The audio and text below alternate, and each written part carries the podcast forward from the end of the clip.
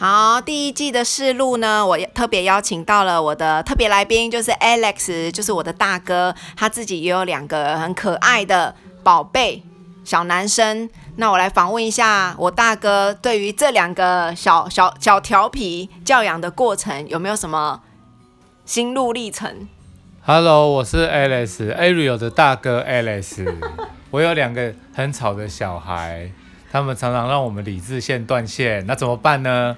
好，那我先访问一下我大哥，通常你都怎么办呢？我可能抓起来修理。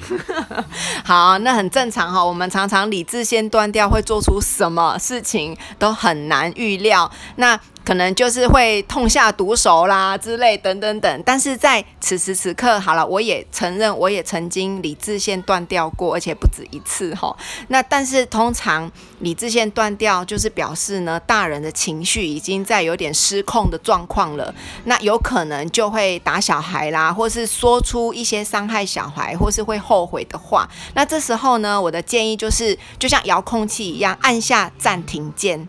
什么叫按下暂停键呢？就是如果他们是因为 Switch 在吵架，或是因为抢玩具，或是抢食物在吵架，这时候就是互相暂停，妈妈也暂停一下，小孩也暂停，就先离开吵闹的事情，好，各自先冷静个五到十分钟，再来说发生什么事情。我觉得妈妈跟爸爸自己也很需要冷静，就我们各自。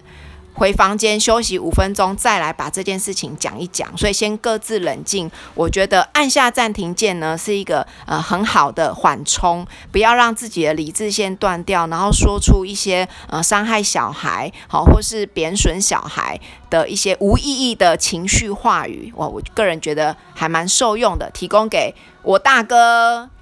Hello，好，这是我们的试试播。